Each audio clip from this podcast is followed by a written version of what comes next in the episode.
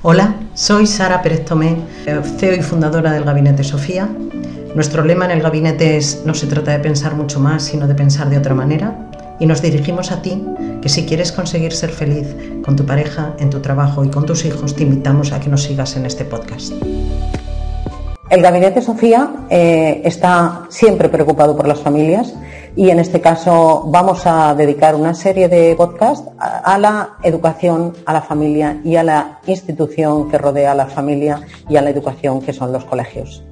Para eso mismo me dirijo a ti, que eres padre o vas a ser padre, que eres padre y estás buscando colegio para tus hijos, para ti que eres educador y tienes en las aulas a los hijos de tus mm, a los hijos de determinados padres, para ti que eres una persona que te gusta la educación y estás inquieto por cómo está llevándose la educación de los hijos, este va a ser un, canal que lo vamos a utilizar muy, muy, muy directamente a todo lo que es la educación de los hijos. ¿Por qué? Porque es inmenso el campo.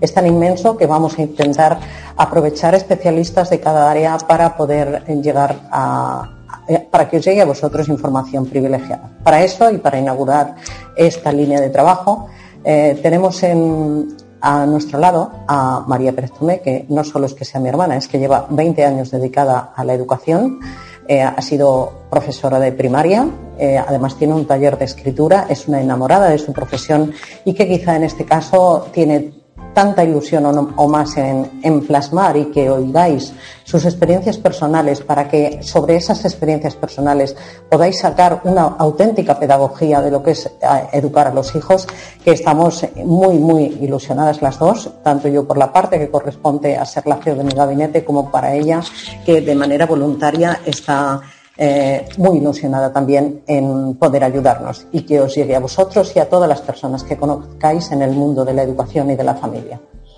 Así que, sin mucha más introducción, eh, os doy paso a María para que ella os la conozcáis ya de voz y ella misma os vaya diciendo. María, cuando quieras.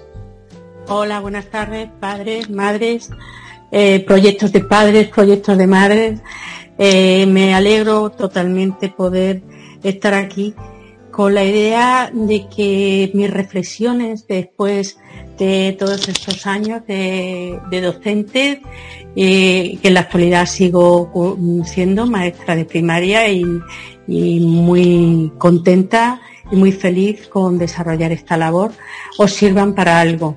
Soy consciente que hablar de educación es hablar de un mundo sin final, porque cada niño es un mundo, cada familia es un mundo y pretender meteros a todos en un mismo mm, camino es completamente imposible, ¿no? Por eso en algunos momentos vamos a generalizar, pero claro, cuando se generaliza es porque ha habido suficientes casos repetidos en el tiempo como para poder decir mm, que es normal que muchos padres se sientan así o hagan así porque esa repetición ha existido.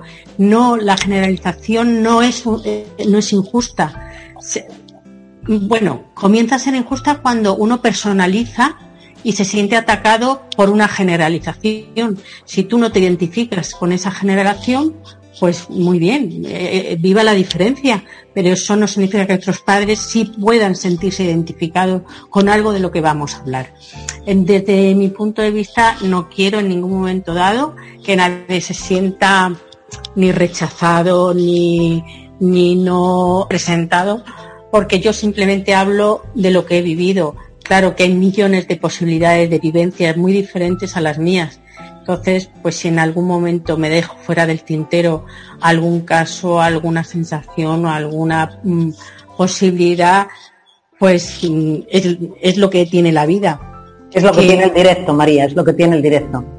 Lógicamente, yo estaría encantada, no sé si mm, luego hay posibilidad de que, los, que las personas que nos escuchen puedan aportar a, todo esto algo, pues retomaríamos sus opiniones. Por supuesto. Y nos serviría de un feedback muy interesante para enriquecer estos podcasts. Bueno, mira, lo único que a mí me gustaría es que dijeras que tú tampoco estás hablando eh, como académica o como persona experta en un aula, sino que tú también tienes un currículum personal que puede hablar ah, y te puede acercar a muchísimos padres que nos escuchan. Puedes contarlo tú si quieres. La gente sabe que yo soy madre de familia, que tengo una familia grande y además tengo bastantes nietos, pero no saben de ti. Cuéntales un poco.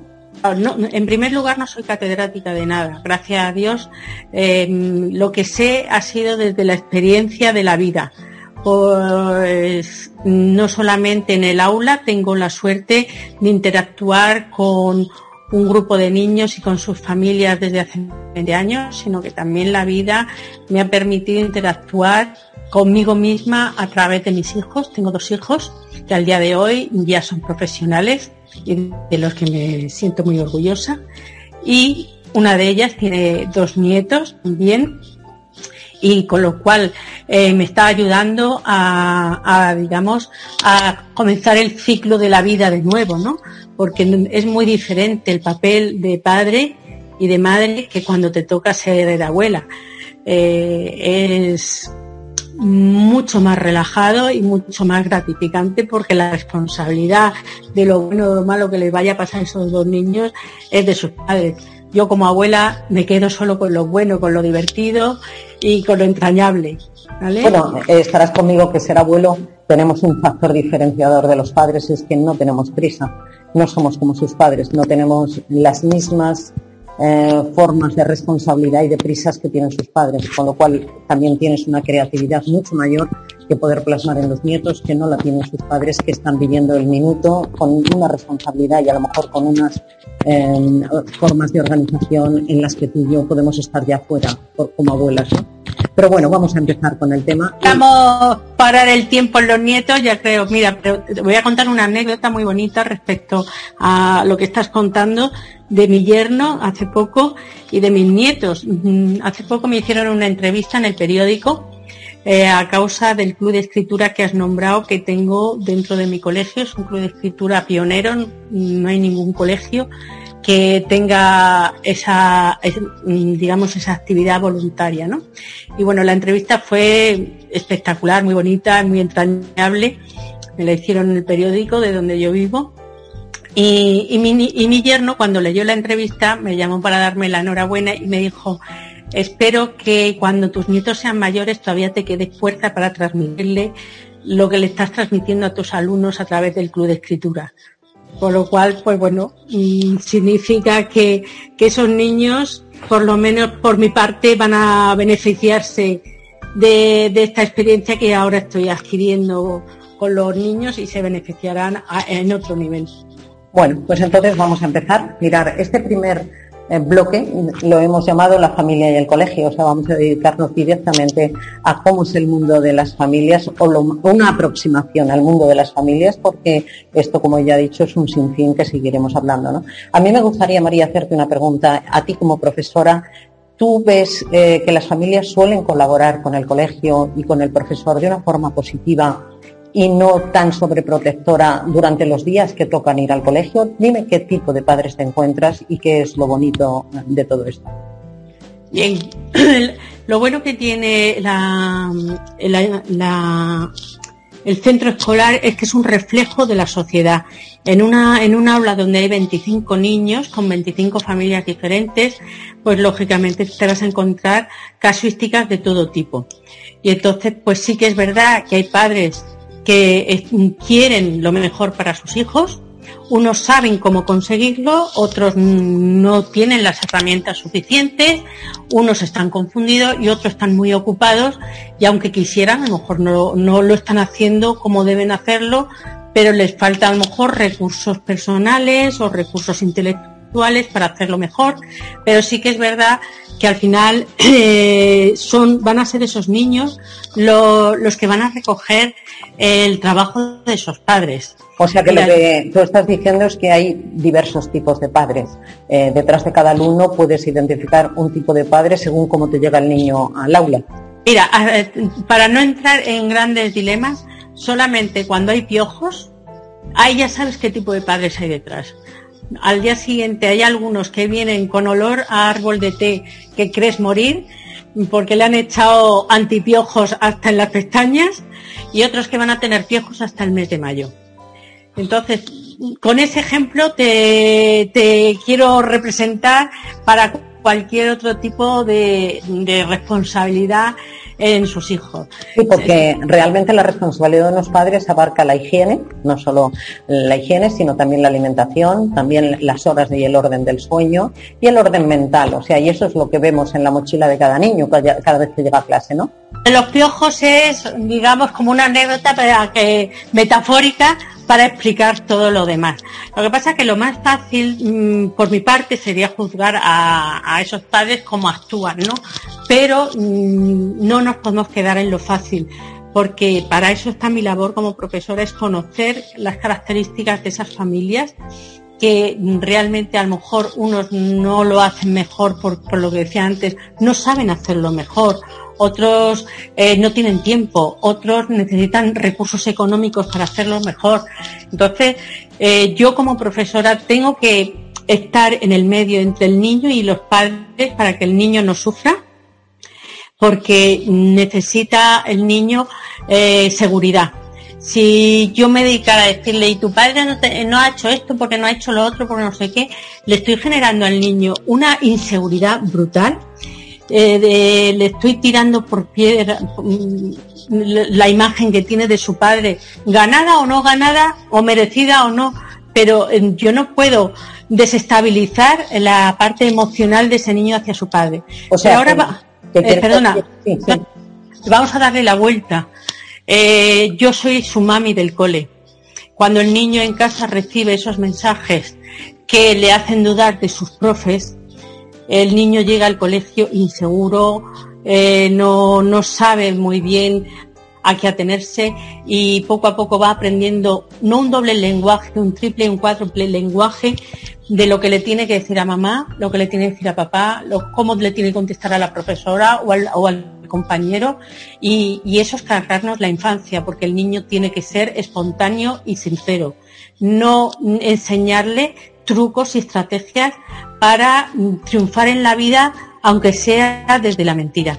Pero está muy bien y sobre todo has dicho una cosa muy buena y es que el profesor es el puente entre la casa y los padres y, un hijo. Y un hijo a veces es la víctima de unos padres irresponsables, pero él no, no tiene por qué sufrir en el aula las irresponsabilidades en la casa y al mismo tiempo eh, que reclames que haya el mismo respeto que tú eh, das en el aula a ese niño, que los padres también sean capaces de tenerlo en su casa con el profesor. Está muy bien eh, esta reclamación, vamos veces un niño ha venido y me ha dicho una mentira porque su madre le ha dicho miente a la profesora. Yo en ese momento no puedo descalificar a su madre, aunque por dentro me esté riendo y diga, bueno, te creerás que me, que me he creído la bola, ¿no?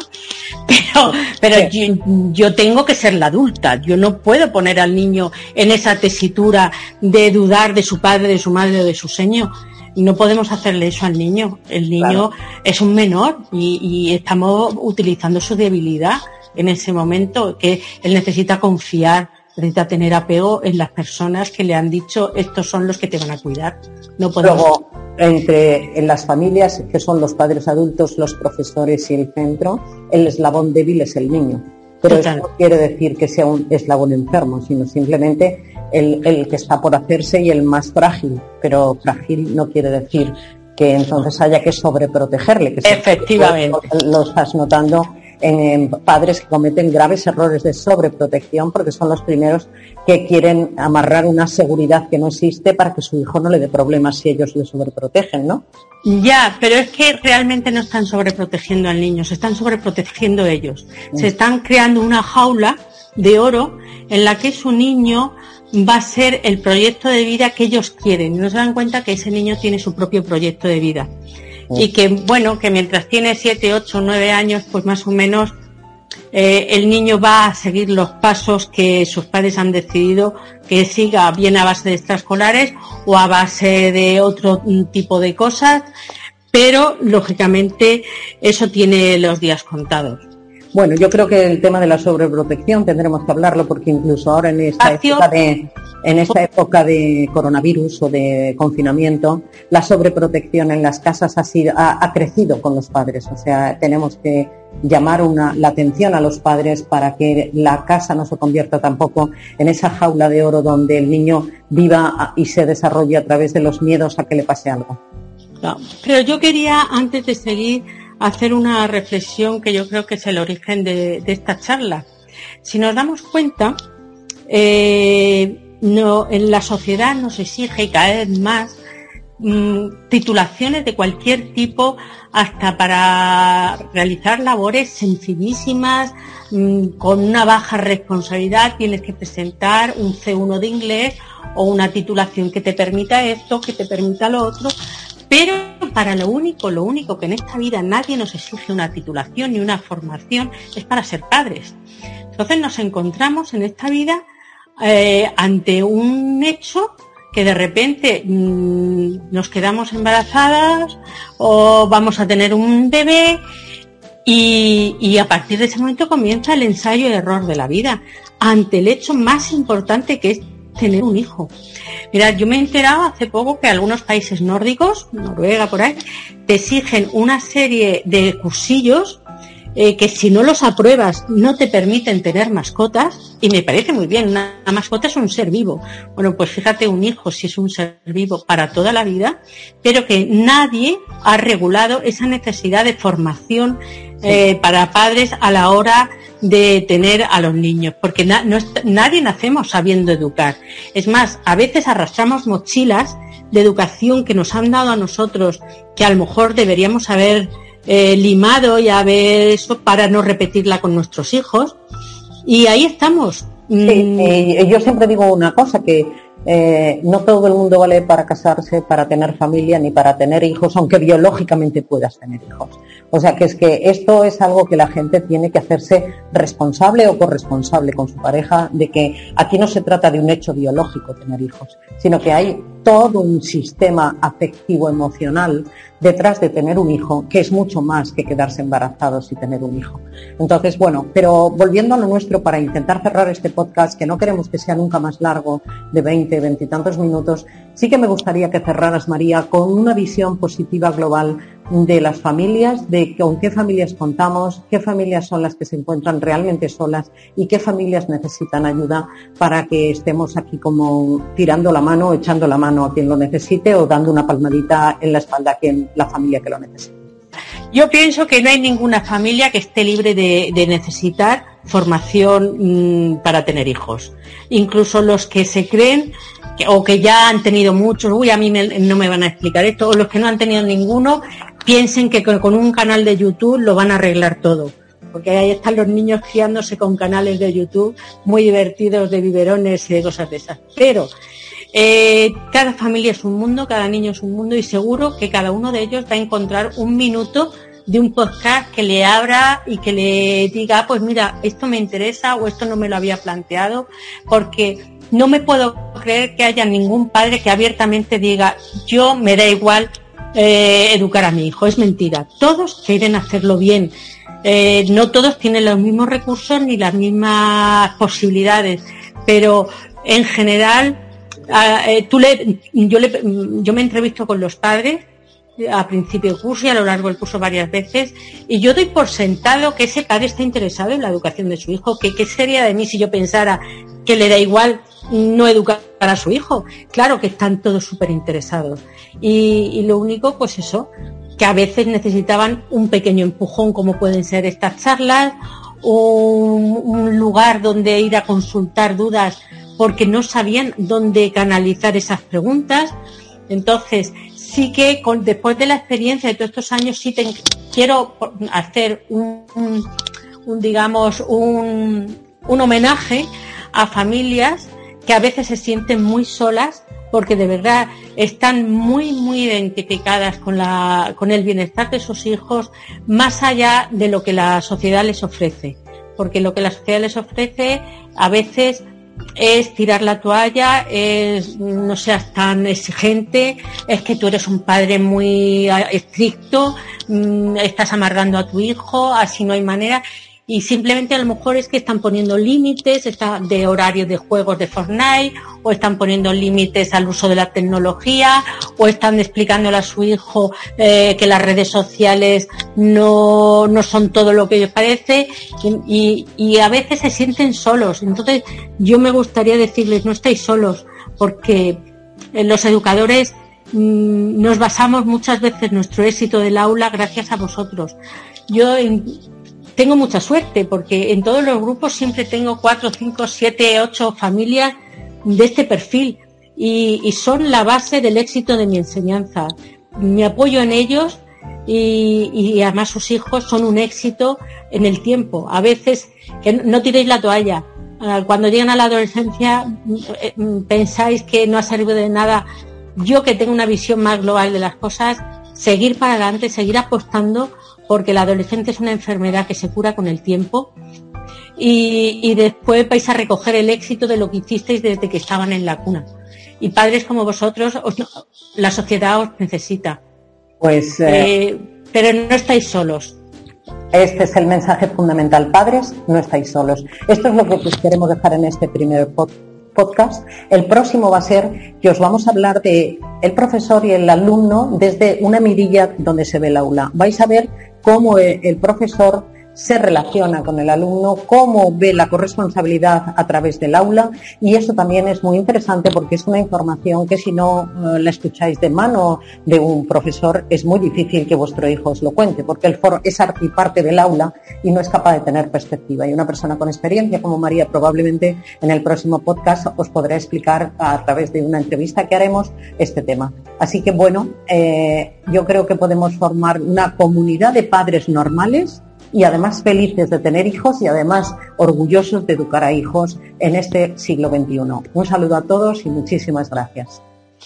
Muchas gracias por escucharnos. Solo te invitamos a que nos sigas en las redes sociales y en nuestro blog a través de nuestra página web.